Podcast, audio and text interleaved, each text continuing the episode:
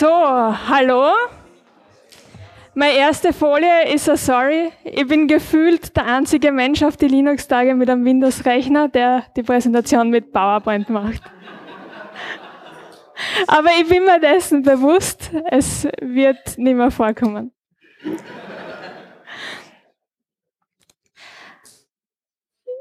Wenn ihr da seid für den Git-Branching-Modelle-Vortrag, dann seid ihr da richtig. Äh, es geht heute wirklich um Branching-Modelle, also es ist keine Git-Grundlagen, es wird keine Git-Befehle geben, äh, es gibt nur Git-Workflows und das, was ich drüber weiß. Mein Name ist Katharina Seke und ich bin Agile Coach bei der Apus Software in Dobelbad. Und früher war ich Softwareentwickler und ich habe mit so ziemlich allem Gängigen gearbeitet, was Versionsverwaltung hergibt. Es hat Microsoft Visual Source gegeben, es hat ähm, CVS geben. Es hat natürlich auch USB-Sticks gegeben zur Versionsverwaltung. Irgendwann ist dann SVN gekommen. Da haben wir uns auch noch damit blockt und dann war Git da und das Leben ist schön geworden. Ich stehe ja da, weil Clean Code ein großes Interesse von mir ist und ich das sehr wichtig finde. Ich finde Extreme Programming wichtig und ich würde mich selbst als Git-Enthusiast bezeichnen der kleine Disclaimer am Rande, ich bin kein Git-Experte, was er immer das sein mag. Also ich hab, bin nicht so in die Tiefen vom Git-Code selbst drinnen, dass ich da jetzt wirklich ähm, jede Frage beantworten könnt. Aber ich glaube, das mit den Branching-Modelle, das geht ganz gut.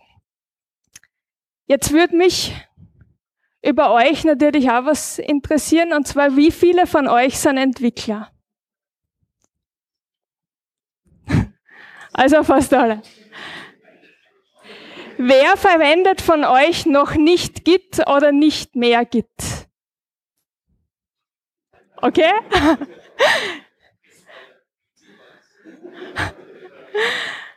Und wer ist von SVN auf Git umgestiegen?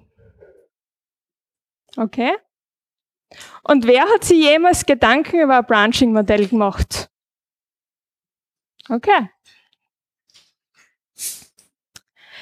Git, wie ihr wahrscheinlich wisst, ist auf Treiben vom Linus Torvalds hin entstanden. Also er hat es initiiert. Und es war eigentlich so, dass er mit dem, was da war und was er zur Verfügung gehabt hätte, einfach nicht zufrieden war. Und die Anforderungen, die er gehabt hat, war eben, dass ähm, die Unterstützung verteilter Bitkeeper ähnlicher Arbeitsabläufe gegeben ist es muss eine sehr hohe Sicherheit gegen ähm, Veränderungen geben, die böswillig oder unbeabsichtigt passieren. Und es muss eine hohe Effizienz da sein. Und die hohe Effizienz war in Kampf von den vorhandenen Systeme gegeben. Und dann hat er sich einfach gedacht, er macht jetzt schnell innerhalb von zwei Wochen was Eigenes. Das war zumindest sein Plan, dass er in zwei Wochen irgendwas auf die Vier stellt. Und dann ist Git herausgekommen. Damit sind wir auch schon bei der ersten Branching-Strategie. Single Branch. Single Branch ist ein bisschen so wie SVN in der Praxis umgesetzt wird, nämlich ohne großartiges Merchen. Den Vorteil, den man dabei aber hat gegenüber von SVN, ist durch das, hat jeder Entwickler das gesamte Repo auf seinem Rechner und kann auch, wenn er jetzt nicht verbunden ist, mit einer Versionierung arbeiten. Und dann, wenn er wieder Verbindung zur Verfügung hat, das auf den Remote Master zum Beispiel pushen. Jetzt ist es aber so, dass Branching und vor allem das Mergen in Git extrem effizient implementiert ist. Es funktioniert einfach und schnell. Deswegen verwenden wir mehr Branches, weil wir mit der Arbeit mit den Branches einfach viel mehr Effizienz auch im Entwicklungsprozess gewinnen können. Und es ist jetzt eben so, dass es verschiedene Workflows gibt, die man im Internet irgendwo findet. Es gibt aber keinen standardisierten. Und man muss deswegen festlegen, was fürs Team und für die Software passt und auch so, wie der Entwicklungsprozess im Team vonstatten geht. Das hat jetzt natürlich Vor- und Nachteile. Der Nachteil ist, man kann es jetzt nicht einfach auf den Prozess schieben, weil dann könnte man verändern auch. Und der Vorteil ist, dass man seinen Git, sein Git-Branching-Modell so auswählen kann und so festlegen kann, dass es für das Team selbst Sinn macht. Das heißt, die Workflows, die ich euch heute vorstelle, betrachtet die als Richtlinie und nicht als starre Regeln. Nehmt euch das mit, was ihr für euch anwenden könnt und was für euch gut passend ist. Das Einzige, das wichtig dran ist, ist, dass sich das Entwicklungsteam einig ist, wie das dann gemacht wird, weil sonst kommt wieder ein Kuddelmuddel raus. Für die Wahl des Workflows ist es wichtig, dass man einmal die Teamgröße beachtet. Eine One-Man-Show wird wahrscheinlich andere Anforderungen haben als ein 50-Mann-Team. Man muss auch betrachten, ob das Team gemeinsam an einem Standort sitzt und oft miteinander reden kann oder ob das Team zum Beispiel über verschiedene Zeitzonen und Länder verteilt ist. Natürlich will man auch kein Overhead durch den Workflow kriegen, sondern man schaut einfach, dass man das nimmt, das leicht mit dem Team mitgeht. Man betrachtet da, wie lang das ähm, der Bildserver braucht, dass er das fertige Produkt bauen kann. Das geht von wenigen Sekunden bis zu ich push am Freitagabend und es ist dann vielleicht am Dienstag in der Früh fertig und ich kann die ersten Auswertungen machen. Macht natürlich einen Unterschied. Wie oft release ich? Wie lang dauert so ein Release-Prozess von der letzten Zeile Code, die ein Entwickler oder Entwicklerin schreibt, bis dahin, wo das Produkt dann fertig beim Kunden ankommt? Wird Continuous Delivery oder Continuous Integration eingesetzt? Und wie lange bleibt so eine gelieferte Version, wenn sie einmal draußen ist, ähm, wirklich in der Produktion? Also wie lange ist die aktiv? Ist das zum Beispiel ähm, ein Softwareprodukt, wo ich mehrere Versionen parallel habe? Oder ist das irgendwas, wo ich Online-Seiten habe und ich kann es am Tag auch zehnmal ändern? Und passiert noch viel manuelles Testen. Beim manuellen Testen ist es so, dass ähm, das generell sehr viel Overhead auf jeden Workflow draufsetzt. Vor zwei Folien habe ich euch gesagt, es gibt keinen Standard. Das ist ein Screenshot aus dem Atlassian Source Tree und sie bieten den Git Flow mehr oder weniger direkt im Produkt an. Das heißt, man füllt es aus oder lässt es vorausfüllen, drückt auf OK und das Git Repo wird dafür initialisiert. Der Git Flow ist 2010 in einem Blogpost von Vincent Dreesen ähm, näher beschrieben worden und es ist ähm, meiner Meinung nach das am meisten verbreitete Modell. Das, was, was an dem erwähnenswert ist, ist, dass der Develop Branch der Default Branch ist. Also es ist nicht der Master, so wie in anderen Modellen. Und am Develop Branch passiert so gut wie keine Arbeit. Das heißt, wenn ein neues Feature begonnen wird, brancht man vom Develop weg mit dem aktuellen Stand und legt damit einen Feature Branch an und erledigt dann alle Arbeiten, die zu dem Feature gehören, in dem, Fe in dem Feature Branch drinnen. Der Feature Branch kann natürlich auch geteilt werden von mehreren Personen und die können dann gemeinsam daran arbeiten. Wenn das dann fertig ist, geht's wieder zurück in den Develop. Es gibt mehrere Feature Branches parallel, so viel man eben braucht und so viel gerade Sinn macht. Und wenn man im Develop den Stand erreicht hat, dass es Sinn macht zu releasen, startet man einen Release Branch. Das heißt, es wäre der Release Branch für die Version 1.0 und alles, was dann weiterhin noch im Develop passiert oder von einem Feature Branch dort reinkommt, ist erst Teil der nächsten Version, die ausgeliefert wird. In dem Release Branch selbst wird dann noch, werden noch abschließende Tests durchgeführt und vielleicht ähm, Dokumentation noch, noch ge gezogen, aber hauptsächlich geht es da um Bugfixes, die dann auch wieder in den Develop zurückkommen. Wenn der äh, Release Branch den Status erreicht hat, dass es releasefähig ist, wird das Ganze in den Master gemerged und mit einem Deck versehen. Das war der Git-Flow. Und dann ist 2016 ein weiterer Blogpost gekommen, der jetzt mittlerweile in, den, in der Google-Suche recht weit oben auftaucht. Und der Jussi Judin als Erfinder ähm, hat gesagt, das ist eigentlich nicht so gut. Zum ersten ist es einmal unerwartet, dass der Develop der Master Branch ist und der Master, also dass der Develop der Default Branch ist und der Master da irgendwie herumschwirrt und eigentlich nur der Ablage dient. Es gibt dann auch die langlebigen Feature Branches und es ist schwierig, dass man die wieder alle zusammenführt und dass das dann auch richtig gut funktioniert. Und zusätzlich ist es so, dass in Git Merges zusätzliche Commits darstellen und dass es damit schwierig ist, herauszufinden, was wirklich geschah. Das heißt, man muss zu dem ähm, Merge gehen, schauen, was dort passiert ist und dann in den einzelnen Commit Messages kann man dann nach, nachforschen, was damals wirklich passiert ist, wenn man zum Beispiel schaut, wann ein Fehler passiert ist. Er hat dann im gleichen Zug das Kaktusmodell vor, vorgeschlagen und im Kaktusmodell basiert die ganze Entwicklung am Master Branch. Es gibt keine Merges und die Änderungen, die irgendwo passieren, kommen entweder mit Cherrypicks in den Master oder mit Rebases. Wenn ein Release passiert, wird von dem einen Master Branch weggebrancht und der lebt dann da als das eine Release und wenn man das umdrehen würde, schaut das dann aus wie ein Kaktus mit so Armen, wie man es kennt aus den mexikanischen Filmen. Deswegen das Kaktusmodell.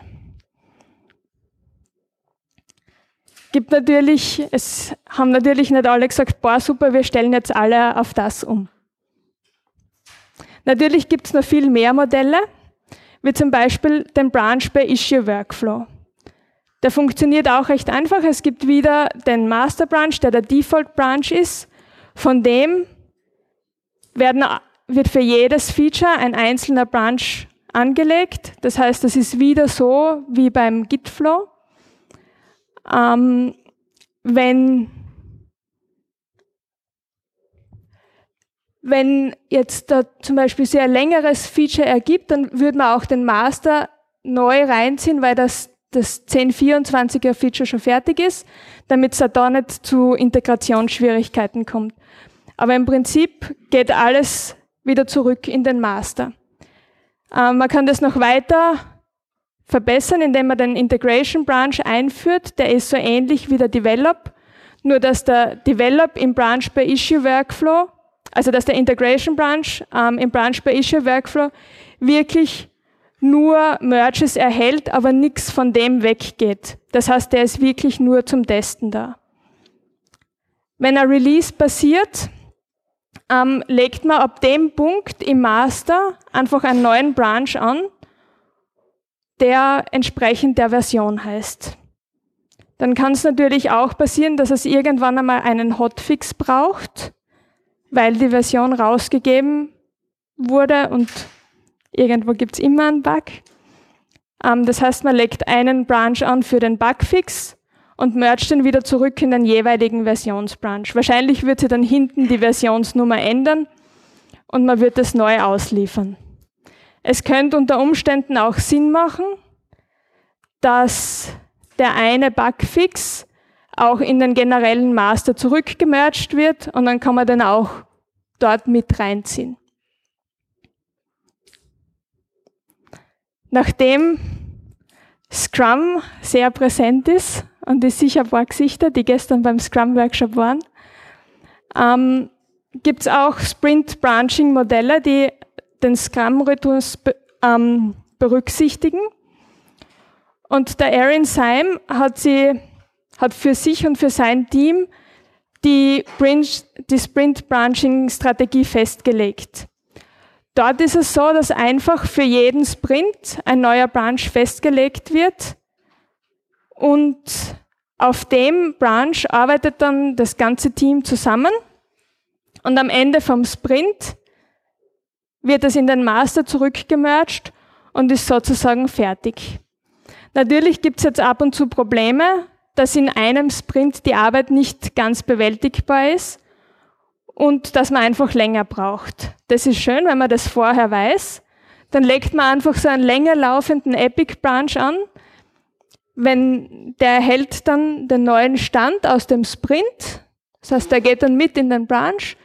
Und wenn der dann fertig wird, wird der zu dem Zeitpunkt, wo er fertig ist, ähm, in den jeweiligen Sprint hineingemerged und mit dem dann mitreleased. Zusätzlich ist in dem Modell ein eigener Testing und ein eigener Production Branch ähm, vorgesehen. Das heißt, und das hat mich sehr verwundert, das Testen basiert nicht im Sprint und anscheinend auch nicht im Scrum-Team, sondern basiert irgendwo nachgelagert.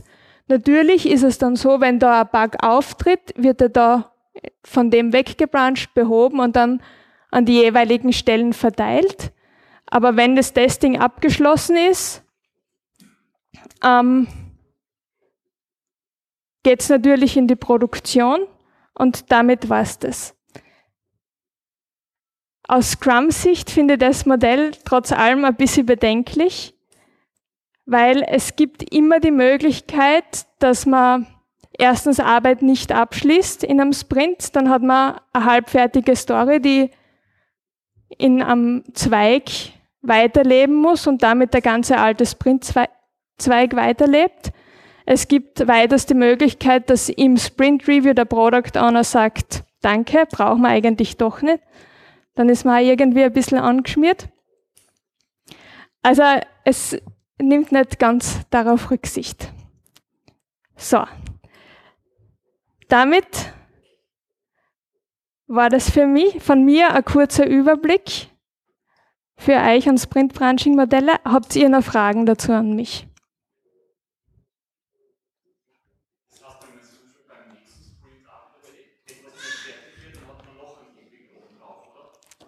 Ähm, es, also es wäre bei dem Modell so, wenn wenn der in dem Sprint was nicht fertig wird, dann hängt es eigentlich in dem Branch drinnen und man müsste dann den Sprint weiterführen.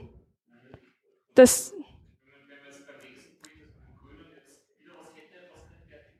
dann wird es wieder weitergehen, ja. Ja. Ja, aber es geht eben von der idealen Welt aus, dass man genau sagen kann, wir, gehen, wir haben die Arbeit im Sprint und damit können wir das erledigen.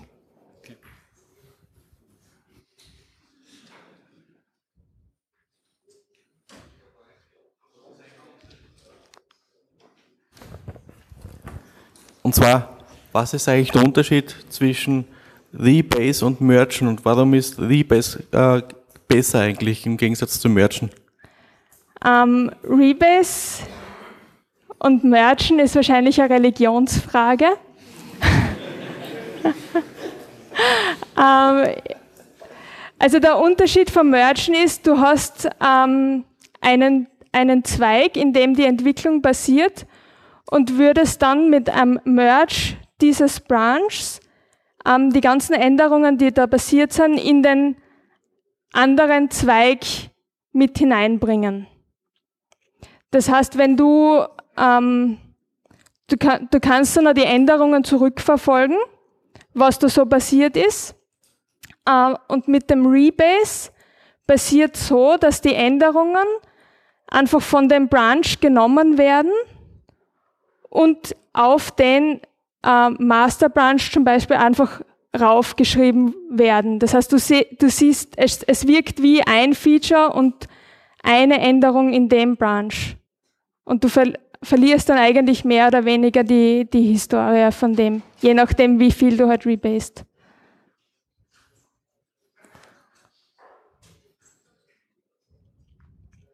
Jo.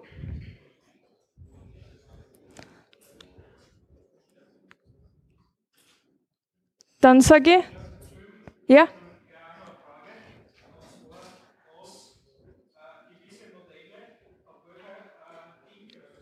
Ah, Entschuldigung. Äh, bei gewissen Modellen, also Branching-Modellen, äh, ab welcher Teamgröße machen die Sinn? Ähm, ich persönlich bin ein großer Fan von Branches und wenn ich allein arbeiten würde, würde ich auch schon wahrscheinlich mit dem Gitflow arbeiten, weil ich es gewohnt bin. Ab Teamgröße 1, weil, weil du es schaffst, dass du den Zweig, von dem du releasen musst, einfach sauber haltest.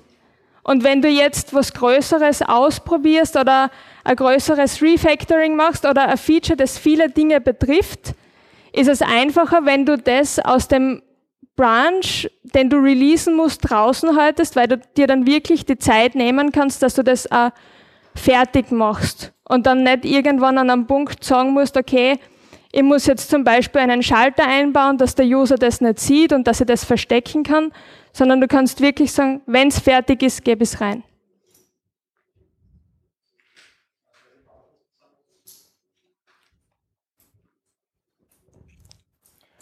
Ähm, und wie, also machst du dann ein Merge oder ein Rebase in dem Fall dann? Ein Merge. Okay. Also ich würde immer ein Merge machen.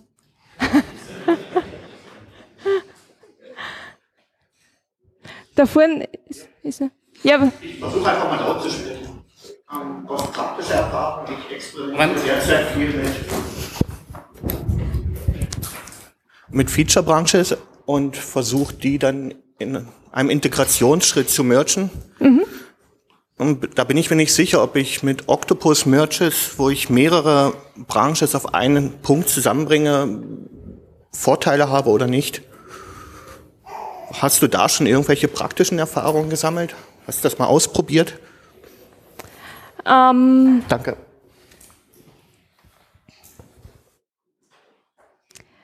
Das heißt, du sammelst einfach, also du hast die verschiedenen Feature Branches und dann am, an einem gewissen Punkt sollten die sich natürlich alle treffen im Develop.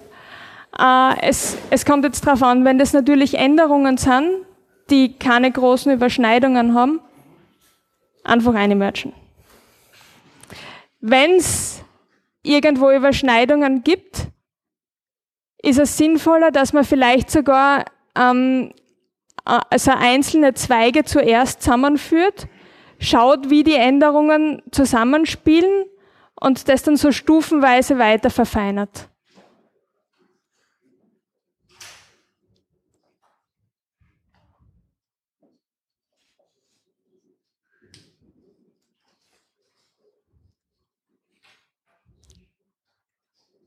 Passt. Danke sehr.